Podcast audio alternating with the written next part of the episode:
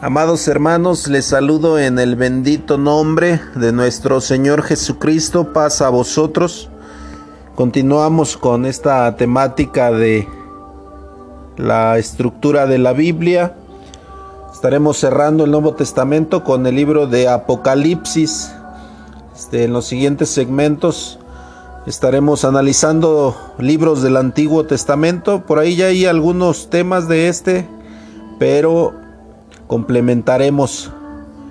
Pues bien, mis hermanos, recuerden estos segmentos contienen datos históricos, fechas, algunos este, vocablos para que puedan servir de apoyo en la interpretación de la palabra de nuestro Dios. Pues bien, mis hermanos, iniciamos el Apocalipsis. Bienaventurado el que lee y los que oyen las palabras de esta profecía y guardan las cosas en ellas escrita, porque el tiempo está cerca.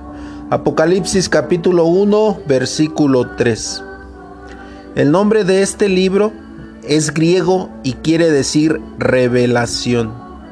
Es el último libro de la Biblia y de las escrituras griegas o Nuevo Testamento. El tipo de escrito en este libro lo da el verso base, declarándolo profético.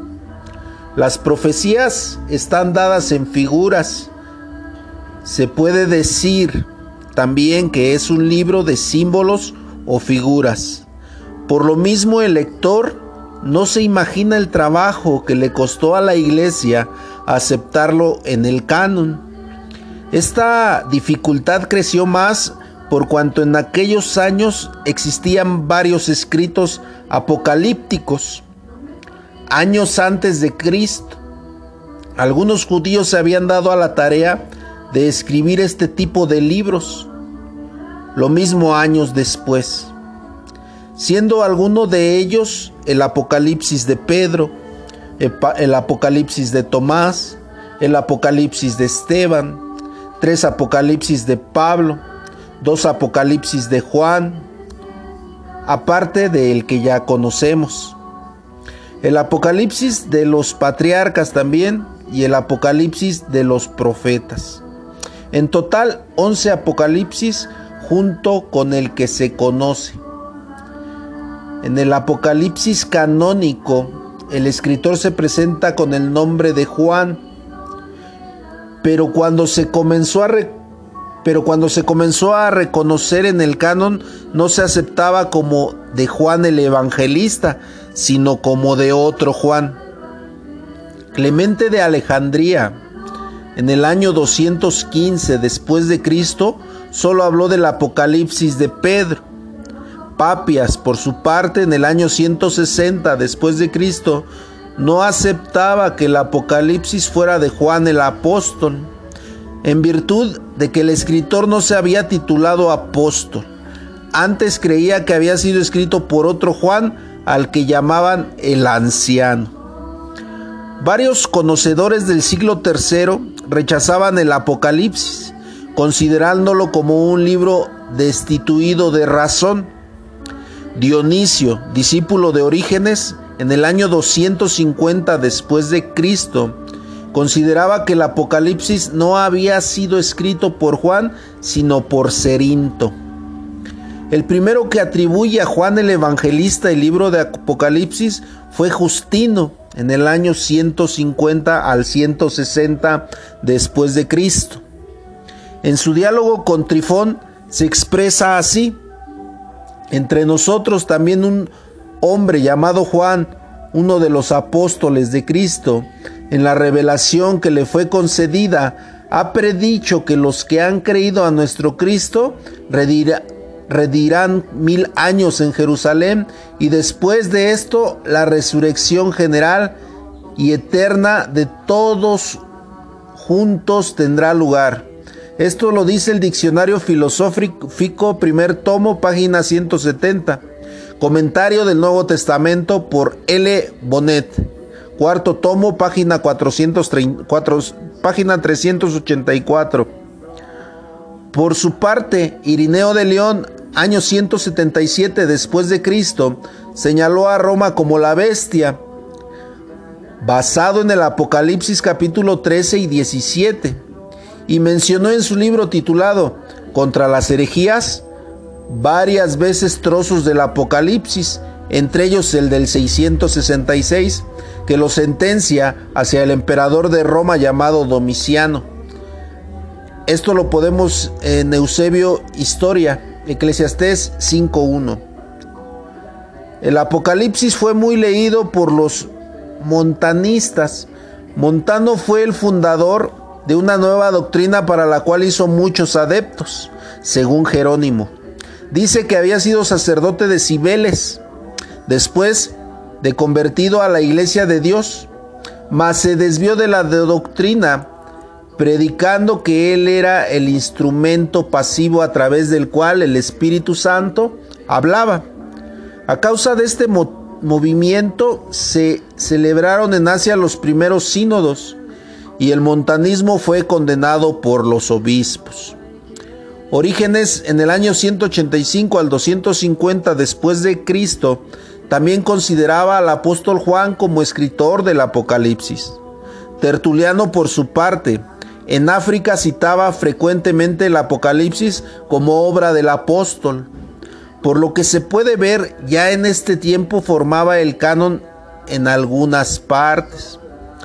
Uno de los motivos por los cuales algunos no admitían que Juan el apóstol hubiera escrito el Apocalipsis era porque el Evangelio de este mismo escritor estaba escrito en un griego relativamente puro y el estilo del Apocalipsis utilizaba hebraísmos, dejando ver un conocimiento insuficiente del griego, dando a entender que el escritor no dominaba este idioma.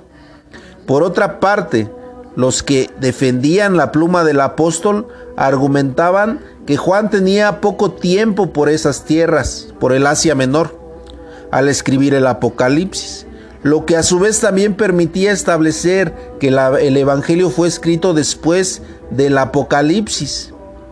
En virtud de estos argumentos se puede tener dos fechas del Apocalipsis, una por los años 68 al 70 y la otra por el año 95, ambas después de Cristo. Por los motivos señalados, la Iglesia de Oriente no admitió el Apocalipsis en el canon hasta el siglo V, razón por la cual el libro del Apocalipsis no se encuentra en las más antiguas versiones siriacas, y entre ellas la del Apeshito. Por su parto, por su parte, perdón, el canon Muratori contenía el Apocalipsis de Pedro, por lo que en Occidente se fue estableciendo poco a poco hasta ser reconocido. Y ya por el año 367 después de Cristo, Atanasio ya lo conocía dentro del canon. Es decir, ya existía dentro del canon. Según el mismo escritor, confiesa ser Juan, haciéndose compañero con todos los hermanos de la tribulación, siendo, llevado a la isla de Patmos, Apocalipsis capítulo 1, versículo 9. Esta isla se encuentra en el mar Egeo, como a 20 millas o 32 kilómetros al sur de Samos, llamada hoy en día Pasmosa y a 24 millas de Asia Menor usada por los romanos como lugar de destierro para los criminales. Ahí fue llevada, llevado Juan por el año 95 después de Cristo, por orden del emperador Domiciano. Algunos escritos, algunos críticos, perdón, como Tertuliano, piensan que pudo haber sido llevada en los tiempos de, llevado en los tiempos de Nerón, y otros más como Orígenes y Clemente no mencionan el nombre de tirano que ordenó llevar a Juan a esta isla, del tirano que llevó que ordenó llevar a Juan a esta isla. Otras de las causas por las cuales se complicó el reconocimiento del Apocalipsis para ser aceptado en el canon es el estilo literario del escrito, el cual está formado casi todo por figuras muy complicadas para su interpretación y realización. Al expresar en su introducción las cosas que han de suceder presto, algunos pensaban que pronto vendría el fin y el establecimiento del milenio y la ciudad santa. Sin embargo, no indica que, que todo iba a empezar y terminar en poco tiempo, porque al adentrarse en sus figuras presenta siete iglesias, capítulo 2 y capítulo 3, siete sellos, capítulo 5, verso 1, siete trompetas, capítulo 8, verso 2, 6, tres ayes, capítulo 8, versículo 13, tres intervalos de tiempo de 1260 días en figuras de tres tiempos y medio y 42 meses capítulo 11, versículo 2, versículo 3, capítulo 12, versículo 6, versículo 14 y capítulo 13, versículo 5.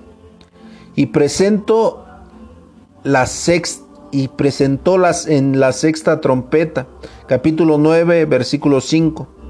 Un tiempo indeterminado indicado con esto que todas las minuciosas figuras encerradas en cada plantamiento ya hecho no se realizarían en pocos años, sino que hasta que se consumiera o terminara lo que llamamos tiempo.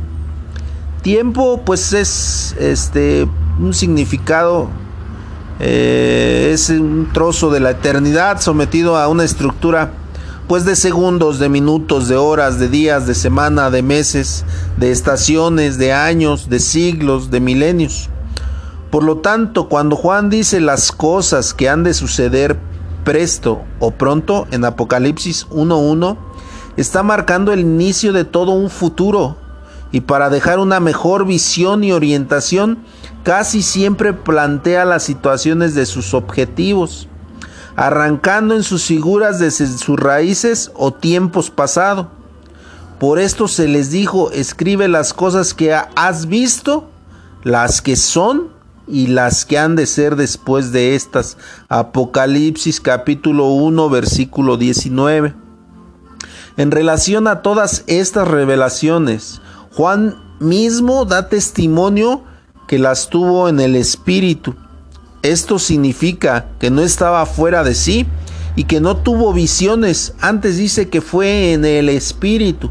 Apocalipsis 1.1 es decir, en un estado de éxtasis o inspiración profética, en las que todas las facultades del ser, libradas de toda clase de preocupaciones, distracciones y tentaciones, etc., se entregan en una relación intrínseca con Dios y sus designios. Las revelaciones son adquiridas por Juan en el día del Señor. Según una traducción, Juan estuvo 18 meses en la isla de Patmos, mas lo que sí es seguro es que el apóstol pasó muchos sábados en aquel lugar, el cual es el día del sábado. Isaías dice, si retrajeres del sábado tu pie en mi día santo. Isaías 58, 13. Este no es el día domingo como muchos investigadores pretenden interpretar, al grado que en la actualidad muchos nuevos testamentos ya han sido alterados en Apocalipsis 1.10 la frase griega que se encuentra en este verso es kupiakin nemepa. Jamás debe entenderse por domingo, que es un latinismo. La frase primer día de la semana en griego es eismiaf o abatau. Y en esta no es no se encuentra en las versiones griegas. Y para designar al sábado es solo obatao que ciertamente tampoco es usada por el escritor, sin embargo señala el día con la propiedad identificada por el contexto de Isaías 58.3. El haber escogido Cristo este día no se refiere precisamente al día de la semana. Podemos eh, interpretar que se refiere al contexto del día en cuanto el Señor decida el iniciar el reacomodo literal de todas las cosas con la posible venida, segunda venida de nuestro Señor Jesucristo, que pensamos que a partir de ahí o interpretamos con base en la escritura que a partir de ahí se restaurarán literalmente todas las cosas con un reinado literal del Hijo de Dios por mil años. Todos estos datos dados por este, eh, este segmento que yo les he compartido son de análisis, mis hermanos, porque muchos de estos datos son sacados de fuentes no de la Biblia, solamente de la historia universal y de algunos escritores que ya hemos mencionado en algunos otros podcasts que son muy importantes que los investiguen por su parte, como el caso de Orígenes, de Eusebio, de Tertuliano, de todos estos nombres que he dado, los, los puedan investigar en los libros también que se les ha mencionado para que tengan una mejor comprensión. Sin duda alguna, todo este contexto que les menciono históricamente y esos argumentos que se vivieron en su momento para designar a estos libros dentro del canon, pues son necesarios para cuando alguien quiera atacar la veracidad de la palabra de nuestro Dios, pues nosotros tenemos muchos argumentos bíblicos y ahora también los tenemos históricos. Espero que sea de bendición, mis hermanos, todas estas este, de datos que se les proporcionan. Vuelvo a repetir, todos estos datos son recopilaciones de hermanos ministros que se han dedicado a la investigación, no son propios de un servidor, no me adjudicaré algo que no me corresponde, mis hermanos, sino que aquellos hermanos que se dedicaron a la investigación y dieron su vida para el entendimiento de la palabra, hoy solamente yo los translitero o los llevo a, a voz para que sea más fácil para ustedes el poderlos escuchar. A veces no tenemos el tiempo de leer, pero pues por ahí podemos poner los audios en nuestro carro, en nuestro trabajo, eh, cuando hacemos alguna actividad, a manera de que podamos comprender más de la palabra de nuestro Dios. Que Dios les bendiga, mis hermanos. Esperen los siguientes segmentos. Paz a vosotros.